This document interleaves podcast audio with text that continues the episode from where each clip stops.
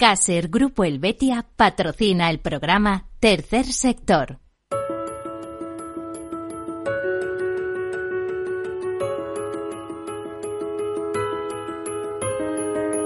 Tercer Sector, un espacio para la economía social. Un programa dirigido por Miguel Benito.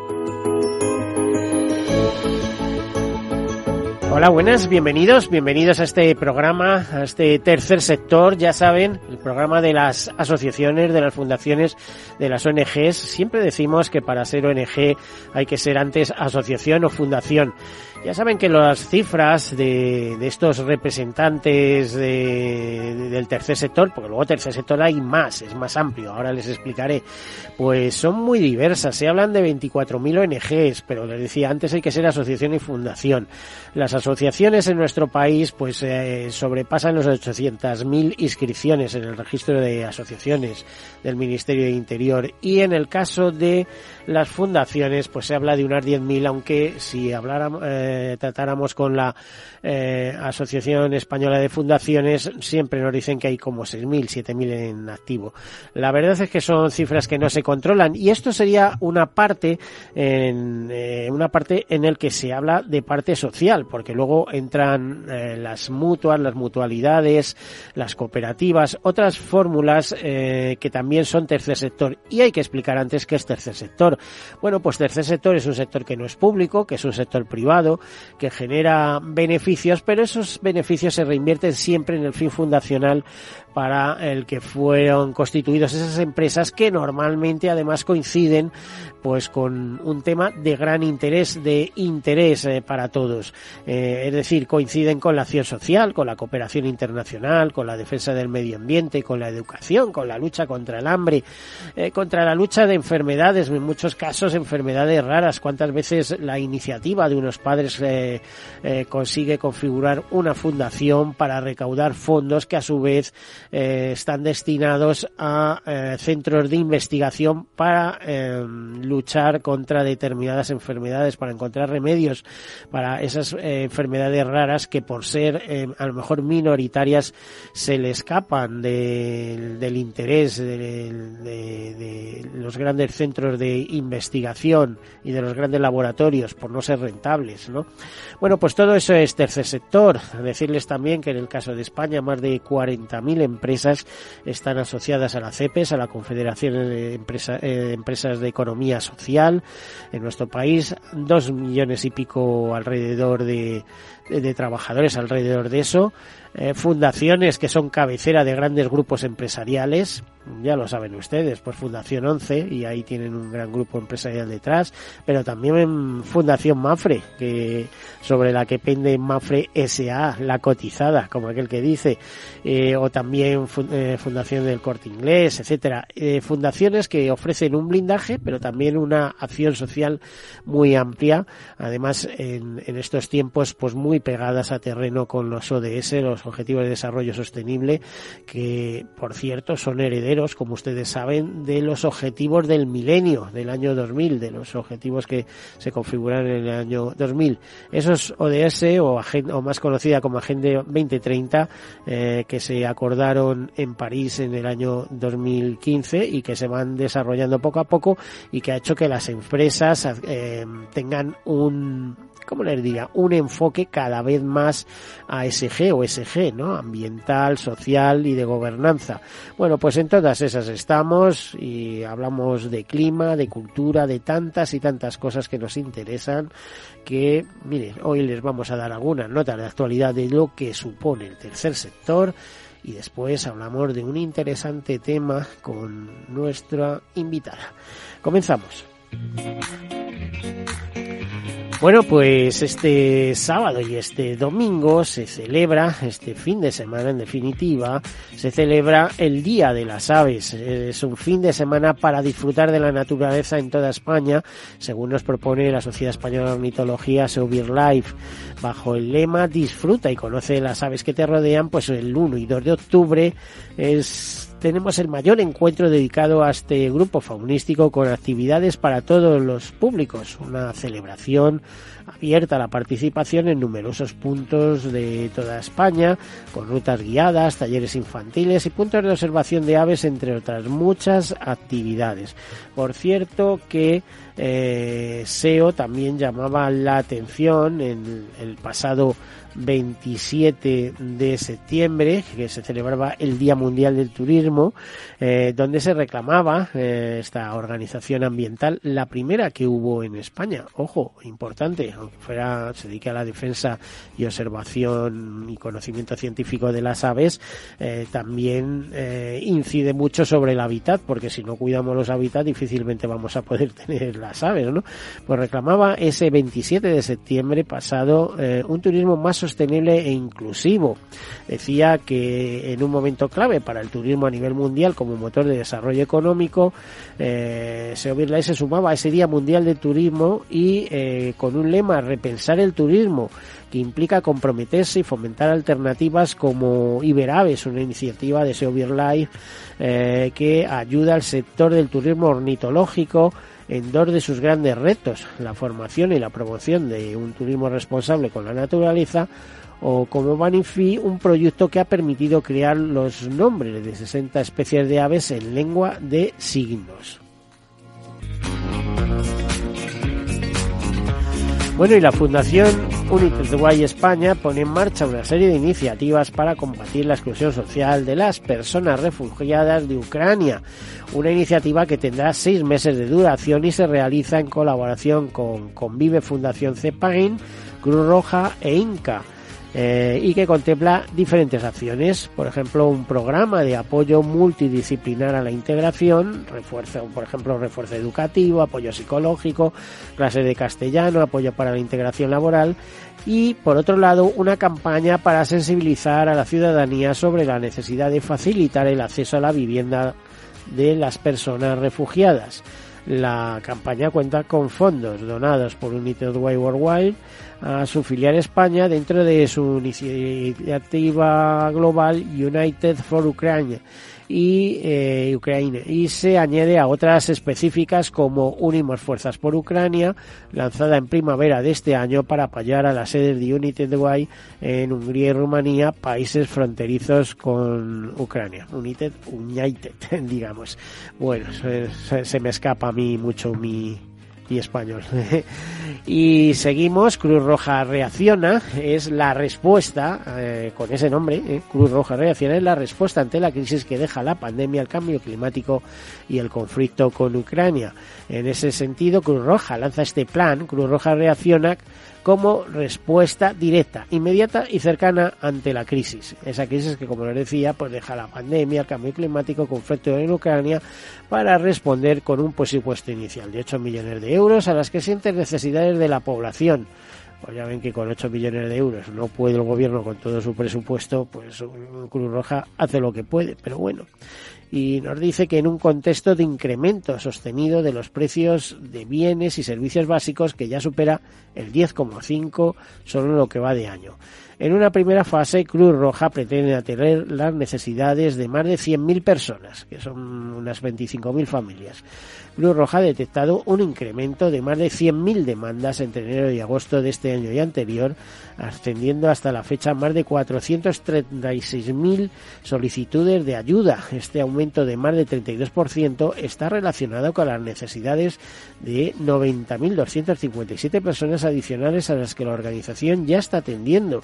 Sin embargo, se prevé que esta curva siga aumentando dado que se estima que las causas que provocan el aumento de precios como el desajuste entre demanda y oferta tras la reactivación de mercados tras el cierre de la pandemia las disrupciones de las cadenas de suministro, los fenómenos meteorológicos extremos y el conflicto entre Rusia y Ucrania, pues mantengan su tendencia al alza. Nos dice también desde Cruz Roja que la situación actual provoca que muchos hogares del país atraviesen grandes dificultades para atender sus necesidades básicas, especialmente en vivienda, gas, electricidad, alimentos y transportes. Que este incremento progresivo pueda llevar a convertirlos en inaccesibles para los hogares más vulnerables. Bueno, pues ahí está Cruz Roja haciendo lo que puede y si tuviera más fondos, pues más cosas que haría. Y eh, a ver, desde curiosamente una marca comercial como Kelos, pues eh, nos eh, advertían eh, el pasado 29 de septiembre, el día de San Miguel, pero también Día Internacional de Concienciación sobre la pérdida y desperdicio de los alimentos, nos, nos intentaban concienciar cómo no desperdiciar alimentos en casa. Eh, porque, por ejemplo, nos decía que el 17% de los alimentos disponibles en el mundo acaban siendo desperdiciados, según la ONU. Los hogares son los responsables del 60% del eh, desperdicio de alimentos, por lo que nuestro papel como consumidores tiene un impacto importante en la lucha contra el desecho de alimentos que evitar el desperdicio también tiene un impacto positivo en nuestra alimentación, ya que prestamos más atención a los alimentos que consumimos, propiciando que nuestra dieta sea más equilibrada. Claro, eso si no te produce estrés, la tremenda situación que está haciendo, y comes lo primero que pilles por ahí para quitarte ese estrés. Bueno, a ver, consejos que nos dan desde que los les decía nos dicen planificar, ¿eh? lista de compra, etcétera, organizar menú semanal, etcétera, organizarse por ejemplo, dice que una vez hecha la compra, distribuir siempre los alimentos más antiguos delante de los nuevos para así reducir las probabilidades de dejar que algún producto olvidado caduque o pierda propiedades eh, o diferenciar la fecha de caducidad y el consumo, calcular adecuadamente las cantidades antes de cocinar o aprovechar los alimentos sobrantes que ya sean cocinados para lavar otros platos. Bueno, nada que no sepan las amas de casa acostumbradas a poner eh, un plato en la mesa cada día. Y con esto pues terminamos nuestras notas de actualidad en estos momentos. Hay muchísimas más. El tercer sector es un sector muy dinámico con muchas cosas, pero eh, nos interesa especialmente el tema que hoy nos ocupa. Un día especial, inaugurando eh, este mes de octubre, bonito otoño, etcétera, etcétera, y un momento, pues como hoy, mm, que podemos pasear por esas calles de Madrid y a lo mejor mm, sin demasiado gasto, incluso en muchos casos accediendo gratis, pues podemos acercarnos por un centro de Mafre para ver sus magníficas exposiciones. En este sentido, tenemos con nosotros a Nadia Arroyo, que es la directora de Cultura de la Fundación Mafre. Bienvenida. Muchas gracias. Estoy encantada de estar con vosotros. Muchas gracias. Oye, ¿cuántas exposiciones vivas tenéis en estos momentos? Pues en este momento en Madrid tenemos dos exposiciones recién inauguradas hace diez días escasos. Eh, una sobre Picasso y, explícanos. Una tenemos Julio González, Pablo Picasso y la desmaterialización de la escultura y otra de fotografía sobre Ilse Bing, una fotógrafa alemana eh, de los años 30, podemos resumirlo así. Bueno, eh, eh, a veces no le damos mucha importancia a las exposiciones de fotografía y suelen ser algunas que he visto, vuestras, mm. curiosamente, verdaderamente alucinantes, de esas recordatorio de una época, descriptivas de toda una época. Sí, totalmente, efectivamente. Se puede ver aquí, además, a través de la obra de Ilse Bing, ella es alemana, nace en Frankfurt, pero con apenas 30 años decide dedicarse al arte, a la, fotografía, y se va a París. Eh, ella es de una familia acomodada judía, lo que hace que en el año 41 tiene que exiliarse, huyendo del nazismo con su marido, y se va a Nueva York de los años 40. Entonces aquí, a través de su obra, eh, pues vemos toda una época muy centrada en los movimientos artísticos, ella no se adhiere a ningún colectivo concreto, pero aprende de todos ellos y genera un lenguaje lleno de modernidad y nos mm. refleja el París de los años 30. Nos refleja sus imágenes, ¿no? Sí, totalmente. Eh, a ver, eh, eh, un, tema de, de, orden, por así decirlo. ¿Hay que pagar para ver esas exposiciones, Nadia? Tenemos una tarifa de 5 euros para las dos exposiciones, pero luego hay muchos colectivos que entran con entrada reducida y gratuitos. Por ejemplo, jubilados o Jubilados, estudiantes. o- estudiantes, efectivamente. Hay muchos con reducida y gratuitos. Realmente, yo diría que al menos el 50% es gratuito. O sea, que el que no va a ver este tipo de exposiciones que son un lujo, que lleva ya muchos años, eh, es porque no quiere, ¿no? O porque no le llama, porque hay gente que no le llaman estas cosas. Aunque todo es empezar, ¿eh? Puede ser. Yo realmente creo que el arte y cómo lo pensamos ahora desde las instituciones, que tenemos muy en cuenta al público, al que queremos llegar, queremos hacerlo muy accesible, eh, yo creo que es un disfrute. Y a medida que se va viendo, eh, se va aprendiendo de forma que en la siguiente exposición a la que vas ya tu ojo ha aprendido algo del anterior y va, va disfrutando, sobre todo va disfrutando más. Nadia, ¿tú crees que el arte es la plasmación del sentimiento humano? ¿Cómo se le ha definido? Yo creo que a través del arte, sin duda, los artistas transmiten su posicionamiento vital. Y en esos posicionamientos vitales, ahí depende mucho de cada artista, pero tienes una parte sin duda emocional, que todos somos emociones, y luego en otros casos que pueden ser más racionales, también hay un posicionamiento eh, vital, político, intelectual, ¿no? Pero suele ir de la mano uno y otro.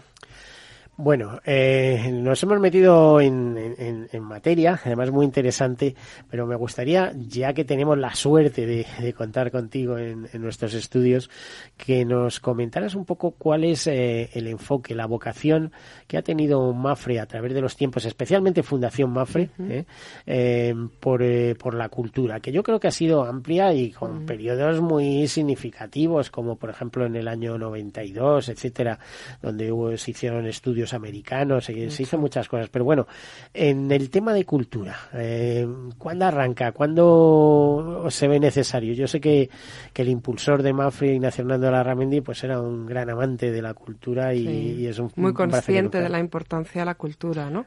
O sea que aquí al final es una labor, es una labor social que se hace a través de la cultura. eh, por una parte es educación, por otra parte también es sensibilización.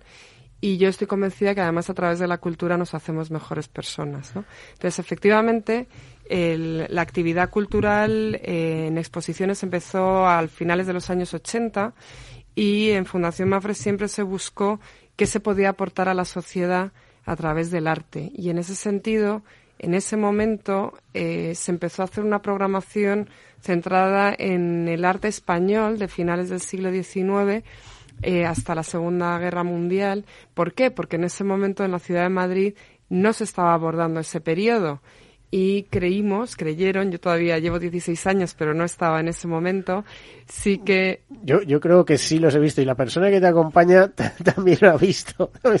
Es que estoy acordando, eh, y, y corrígeme si me equivoco, las magníficas eh, exposiciones que habéis celebrado de obras eh, de pintura que venían de fondos del Museo de Orsay.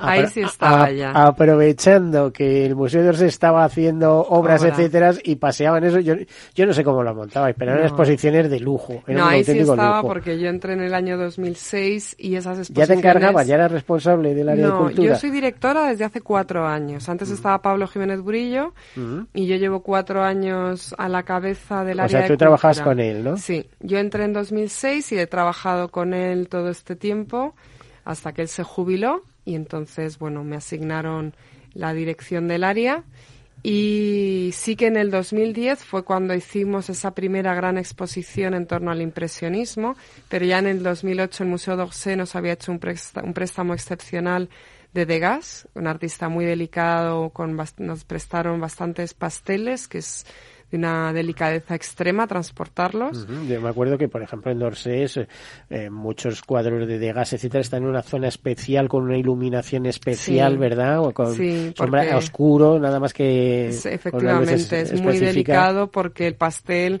eh, se puede desprender muy, muy fácilmente y por eso se prestan muy poco por el transporte, ¿no? Entonces, efectivamente, eso sí que fueron unos años que ya, eh, bueno, pues Orsel estaba haciendo obras de remodelación y entonces, bueno, pues surgieron oportunidades para poder exponerlo. Pero eso fue un paso importante que se dio cuando empezamos en el año 89 y estábamos cubriendo ese periodo de arte español. Ahí colaboramos mucho con el MENAC de Cataluña, con el Museo de Bellas Artes de Bilbao, y ahí se hizo toda una revisión que no se, bueno, pues que faltaba por hacer, ¿no? Con, eh, sobre artistas como un Anglada Camarasa, con un Zuluaga, un Sorolla que siempre, Sorolla siempre está de actualidad, pero bueno, se hicieron muchas revisiones de un MIR y eh, en el momento en que ya se terminó de hacer esa revisión, eh, se empezó a hacer un proyecto más internacional y ahí, pues poco a poco, fuimos incorporando movimientos y artistas internacionales que ya hoy en día pues son todos globales. ¿Para cuándo un libro resumen de toda esa actividad?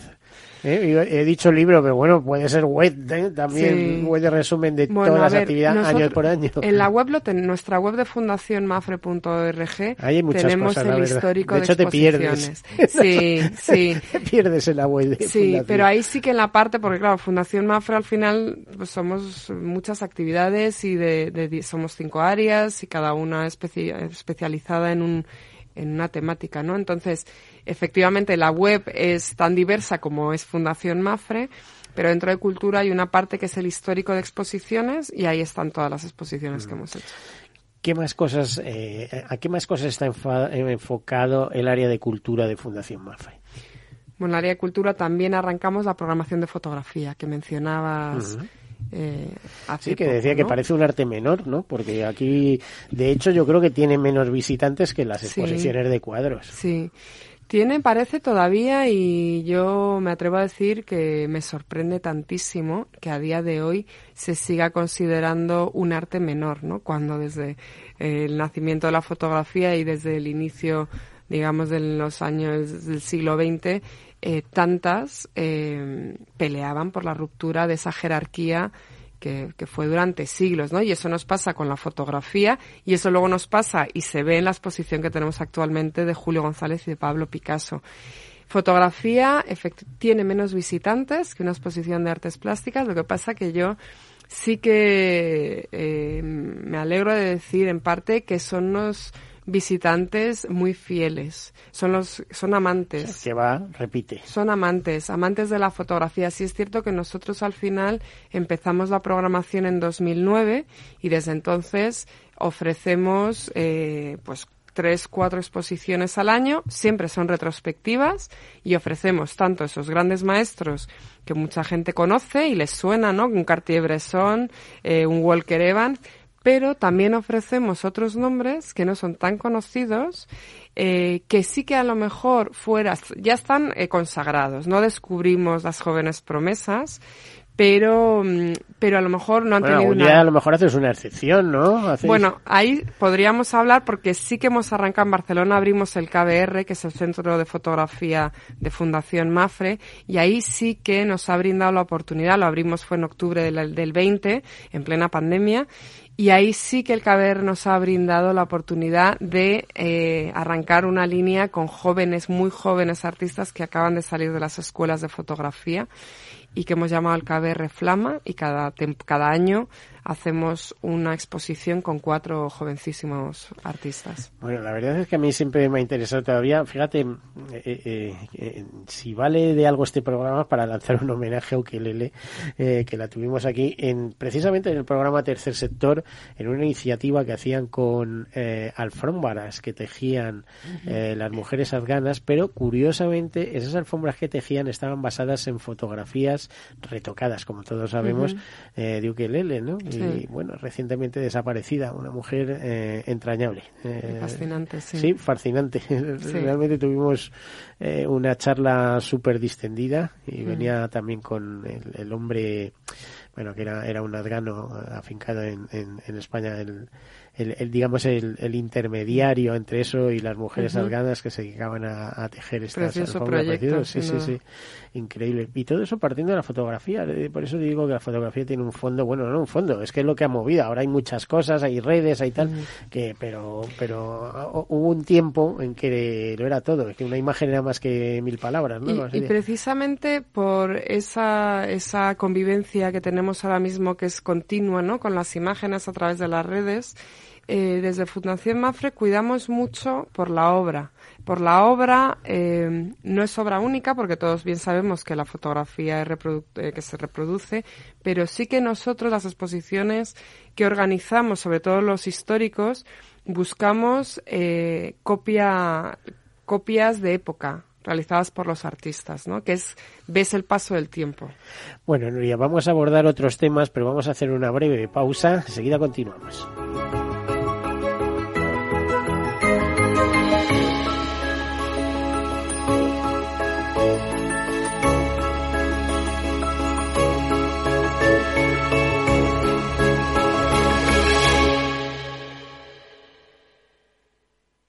¿Sabes cuál es el mejor dial para escuchar Capital Radio?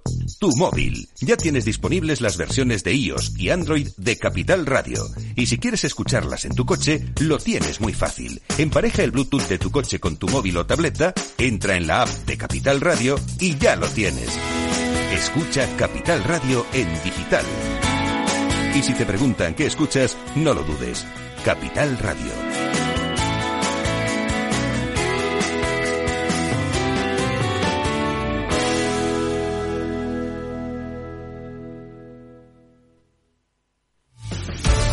Muy buenas, mi nombre es Sergio Fernández y estoy aquí para invitarte al primer programa de criptomonedas de la radio española. ¿Quieres saber qué es un Bitcoin? ¿Qué es esto de Cardano, Solana, Ethereum? Todo esto te lo vamos a contar en Cripto Capital de lunes a jueves de aquí en Capital Radio. Tercer sector, un espacio para la economía social. Un programa dirigido por Miguel Benito.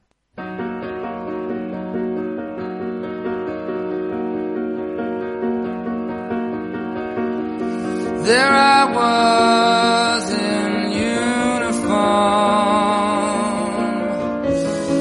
looking at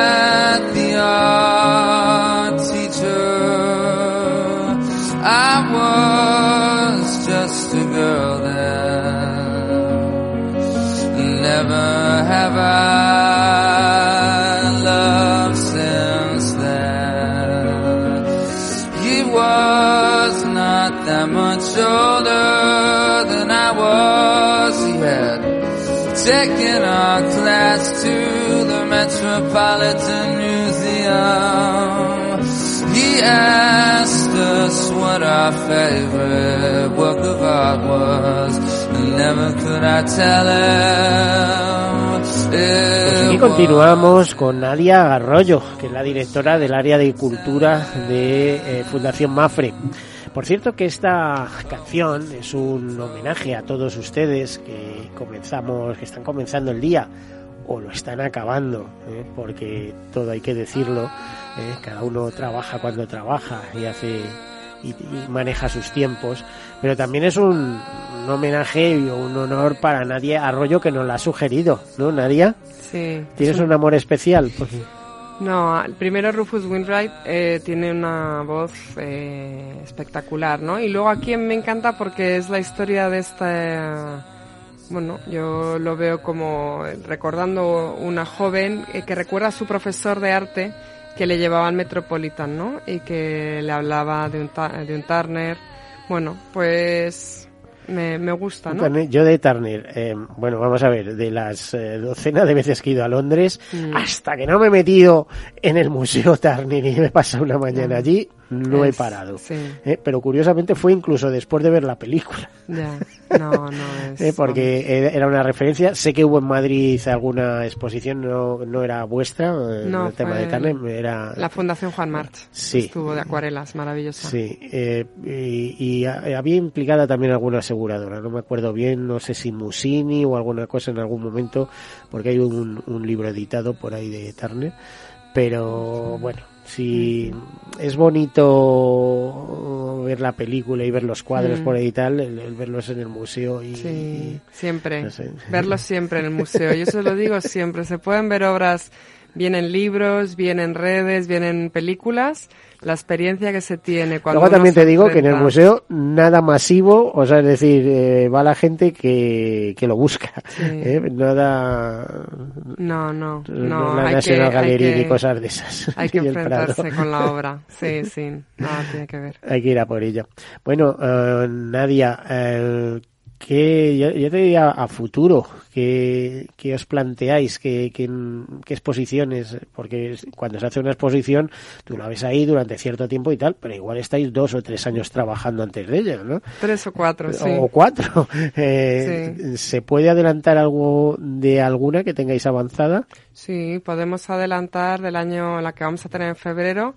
Es una exposición de Leonora Carrington, que es una artista nacida en Inglaterra, pero que se la identifica muchísimo con México porque ella, bueno, es del lenguaje surrealista, jovencísima, que fue pareja de Max Ernst y tiene una obra muy, muy potente y una vida fascinante. Era una personalidad arrolladora y, eh, bueno, terminó su vida, gran parte de su vida en México, ¿no? Y presentamos una gran retrospectiva en, en febrero que podremos recorrer pues tanto su vida como su obra y su universo. Por cierto, eh, aquí me abres un nuevo frente, Nadia, porque eh, como directora del área de cultura estamos pensando en la península ibérica, en las grandes ciudades, pero vosotros también tenéis presencia en América Latina, ¿no? Y, probablemente sea responsabilidad tuya.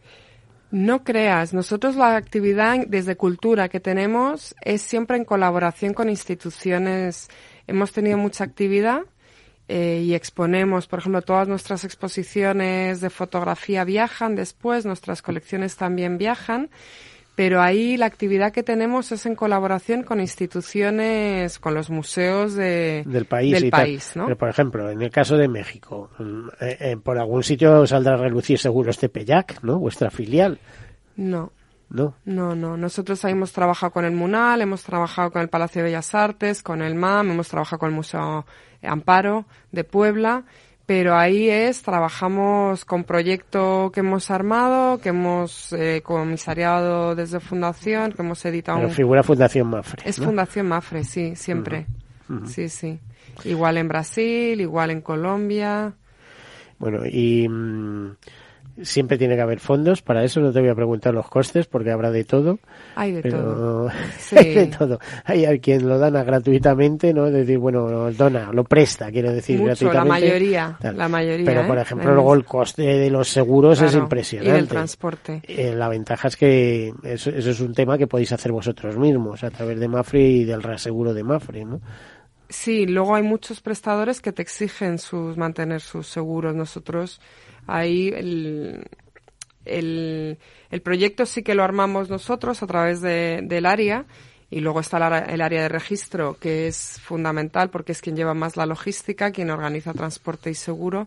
Y efectivamente, yo sí que quiero subrayar la generosidad de las instituciones y de los prestadores, que a mí me parece, desde luego, los particulares y muchos museos que te prestan obra que tienen expuesta en sus paredes y la dejan viajar por cinco, seis, nueve meses y, em, y, ante toda esa generosidad. Luego, el punto de mayor riesgo y de los mayores costes en la organización de una exposición son los transportes y seguros.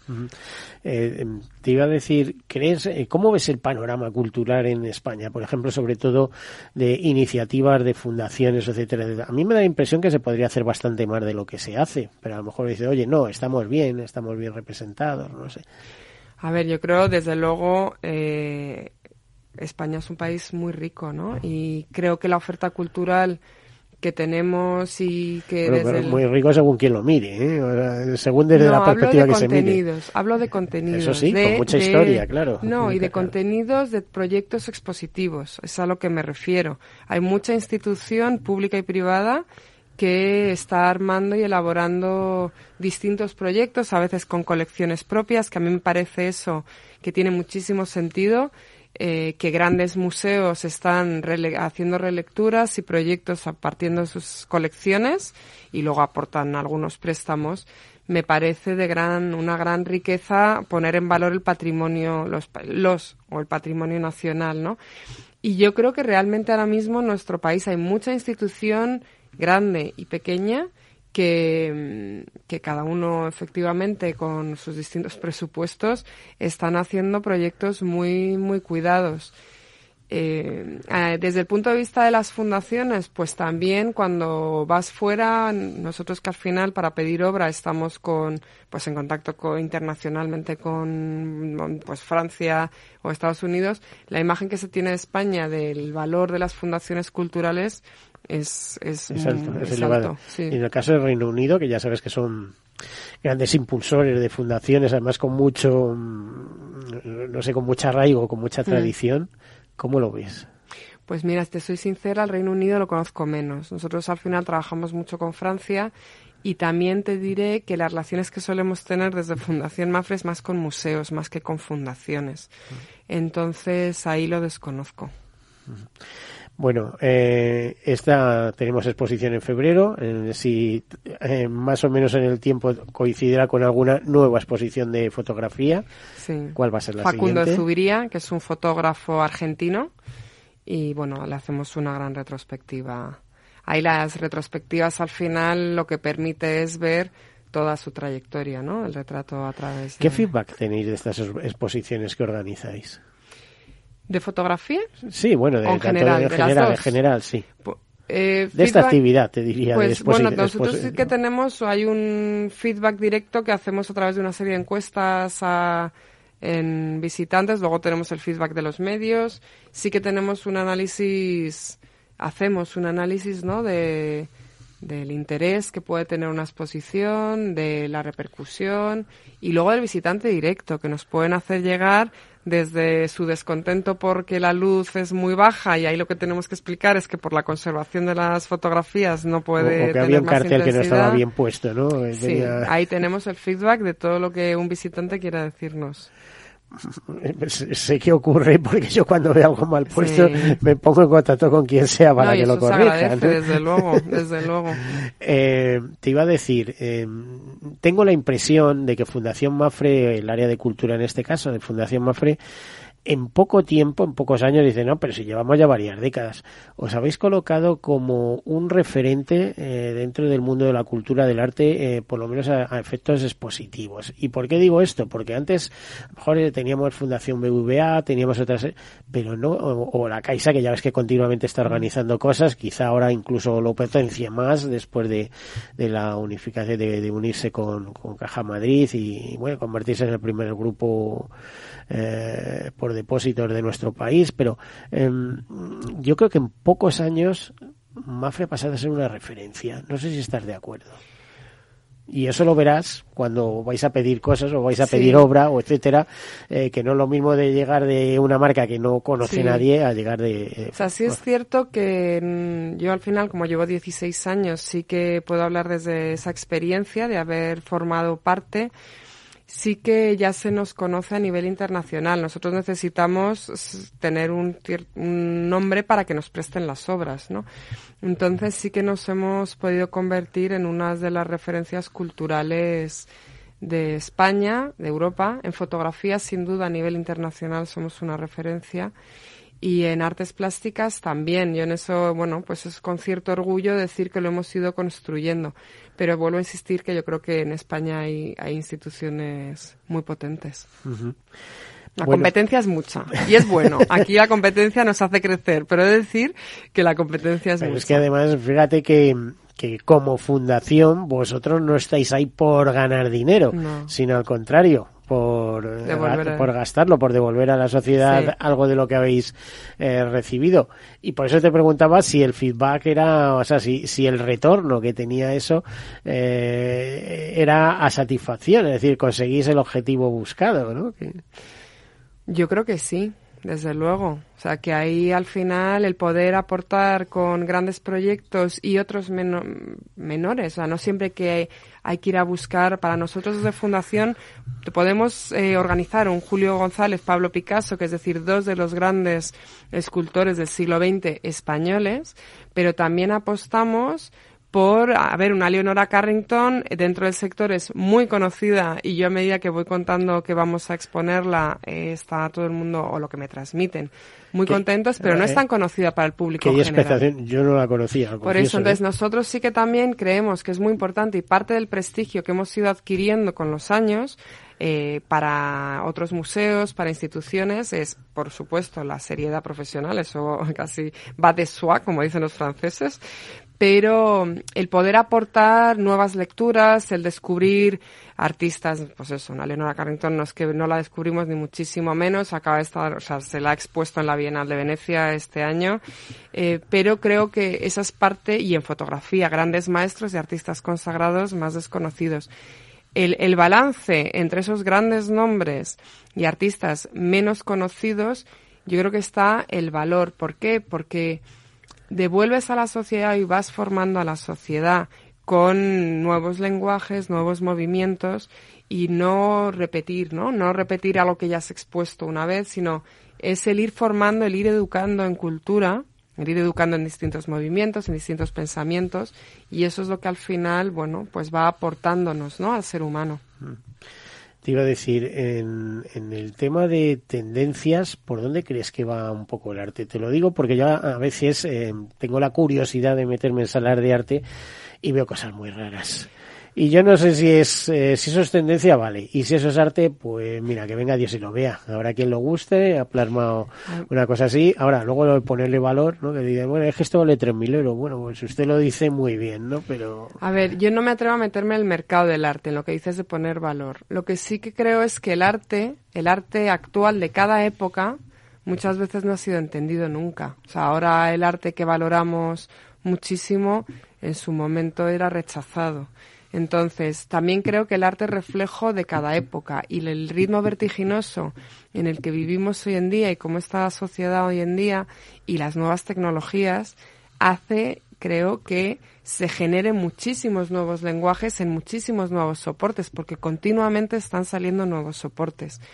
Lo que pasa que es muy difícil poder seguirlos. Luego, te puede gustar más, te puede gustar menos, pero yo creo que bueno, siempre es interesante y sobre todo yo creo que es que el arte del momento, de vanguardia, de los jóvenes artistas, pues es eso, siempre va a la vanguardia y siempre refleja el momento, lo que está en la vanguardia del momento. Bueno, eso no va a parar, es imparable. Mm. y absolutamente de acuerdo que no siempre fue entendido. ¿eh? no, que prácticamente los que estaban en vanguardia en el momento era arte rechazado. Pues tú fíjate por qué empezó los impresionistas, ¿no? Con Monet y todo esto, que dijeron, ¡qué impresión! ¿no? No, no, y, aquella palabra, ¡qué impresión! No impresionistas. No, eran aceptados en el salón oficial, en los salones. Bueno, pues y a Van Gogh lo mismo, que cambiaba un cuadro por una cena, cosas de estas, vamos a decir, o, por, una noche de... gas todos, eh, no eran entendidos en su momento, entonces, a ver, no quiero decir, pero habrá los Van Goghs, habrá los Degas, sin lugar a duda, pero sí es cierto que ahora el ritmo es tan vertiginoso por todos lados que hay muchísimo. Que es muy difícil acotar. Es muy difícil, ¿no? Es decir, eh, y, lo que hablas, eh, lo que hablamos de poner valor ya ni hablemos, porque eso. Sí, yo ahí no me atrevo, pero bueno, sí que hay una labor de jóvenes comisarios, sí que hay un sentido que tiene el, el sector de las galerías, el sector de las ferias, porque al final de alguna forma están eh, organizando toda la creatividad que se va generando de forma autónoma de tantísimos jóvenes artistas, ¿no? O sea, al final se van armando, se van armando conceptualmente y va creando el camino de cada uno de ellos. Bueno, ¿qué nos puedes contar de, contar de cómo funcionáis internamente? ¿Cuántos colaboradores tienes en, en el área de cultura? Pues en el área, somos 18 personas, eh, 15 mujeres, he de decir. ¿eh? no he dicho nada, pero ya lo sospechaba. No, 15 ¿eh? mujeres. Y, eso ha cambiado en los últimos años, seguro, ¿eh? porque cuando estaba tu antecesor... Eh, no, ya estábamos muchos. Además somos un equipo que hemos crecido mucho juntas, la mayoría, y bueno, y... El, Llevamos muchos años. Entonces ya llevaban Pablo, ya, éramos mayoritarios, ya éramos casi todos mujeres. Y somos 15. Em, se compone, sí es cierto que está la parte de exposiciones. está la directora, después la responsable de exposiciones, que es María, María Martínez Cid, que es pieza clave, es decir, todo pasa por ella. Y luego tenemos la parte de conservación, que es de quien depende la programación directa, la supervisión de contenidos, que está Carlos Goyoneta a la cabeza de fotografía, Casilda Ibarra en la parte de artes plásticas. Y luego tenemos responsable de públicos, ¿no? Y luego eh, las piezas fundamentales, que son las coordinadoras, que son las que hacen realmente que todo exista y funcione, porque son las artífices de conseguir, pues al final, armar la exposición, exponerla Oye, eh, Nadia, y en el terreno expositivo, eh, bueno, es un lujazo estar ahí en el, Sí. en, el Paseo de Recoletos, pero yo he oído tantas cosas de eso, tantos proyectos, eh, porque mm, el edificio en el que está eh, hacéis las exposiciones eh, de pintura y, y- y también a veces de fotografía, eh, a veces es un poco sinuoso si te das cuenta y tal, ¿no?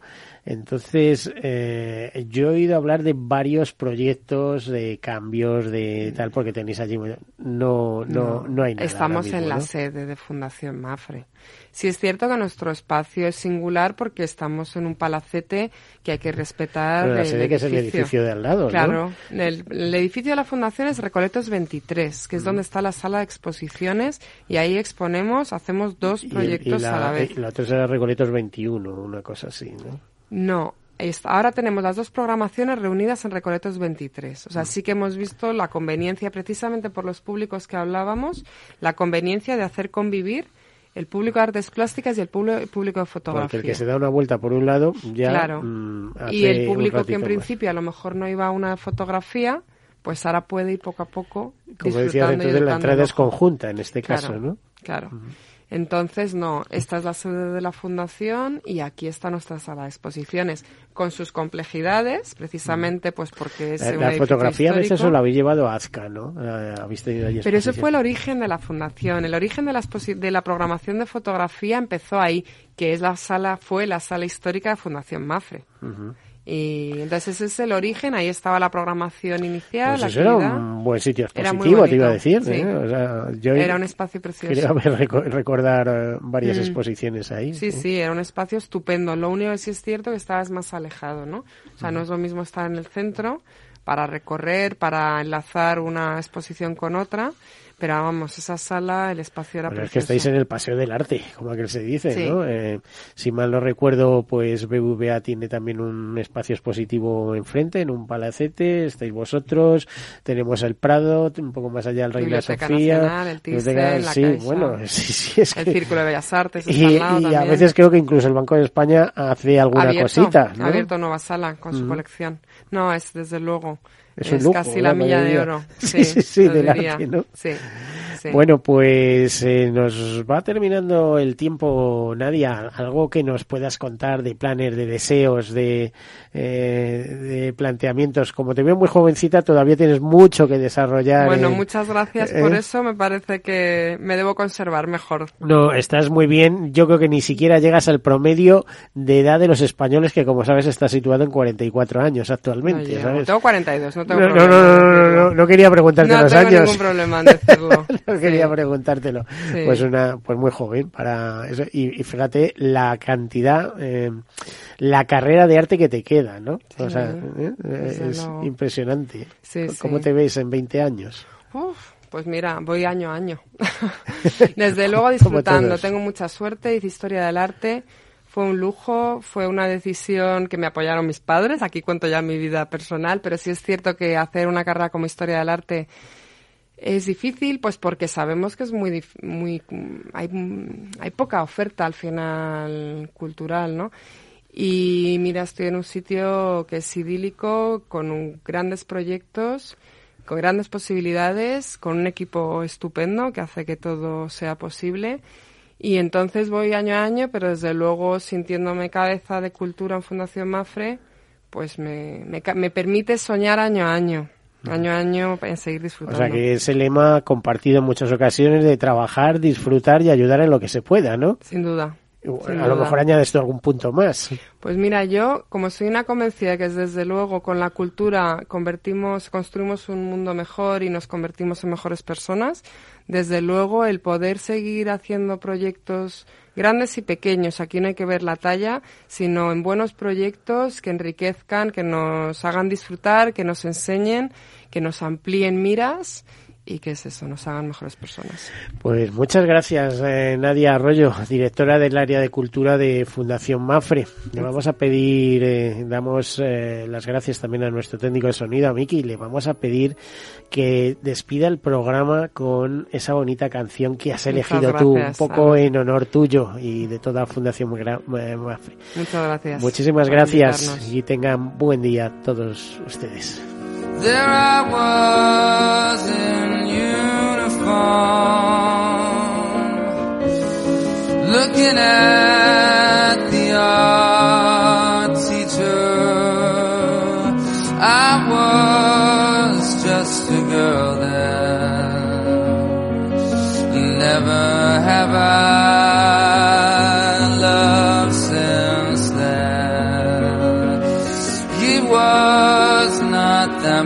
older than I was. He had taken our class to the Metropolitan Museum. He asked us what our favorite work of art was, and never could I tell him it was him. Oh, I wish I could tell him. she could have told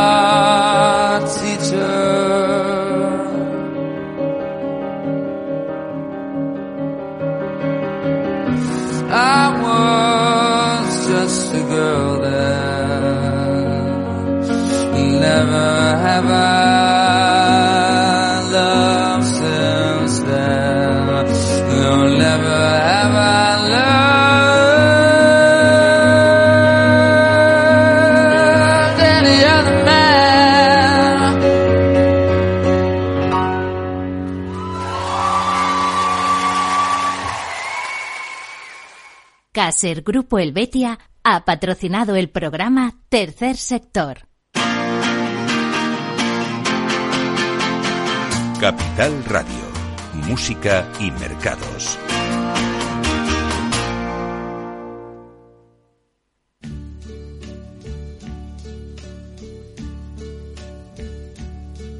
And now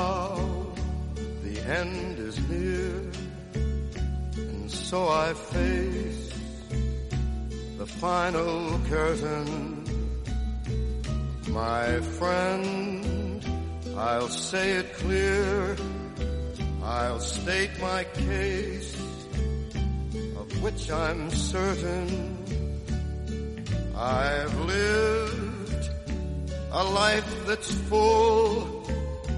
I traveled each and every highway and more, much more than this. I did it my way. Regrets, I've had a few, But then again, too few to mention, I did what I had to do, saw it through without exemption. I planned each charted course, each careful step along the byway,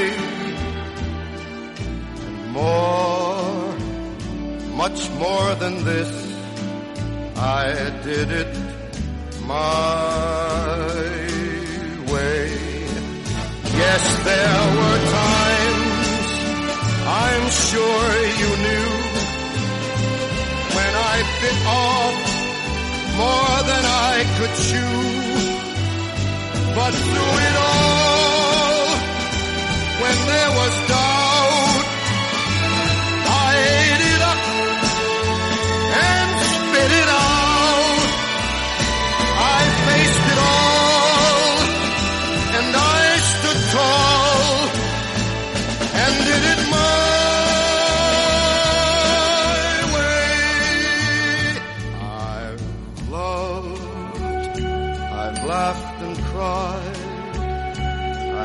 my fill, my share of losing, and now as tears subside, I find it all so amusing to think I did all that. And may I say, not in a shy way, oh no, oh no, not me. I did it my way. For what is a man? What has he got? If not himself, then he has not to say the things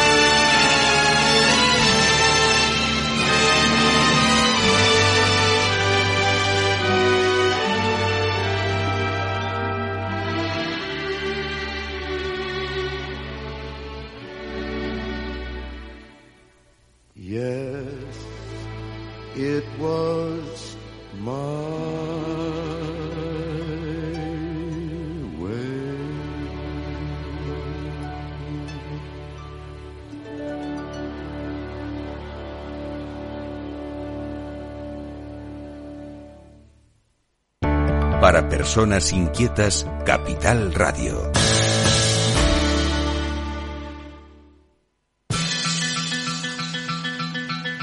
Monday morning feels so bad. Everybody seems to nag me. Coming Tuesday, I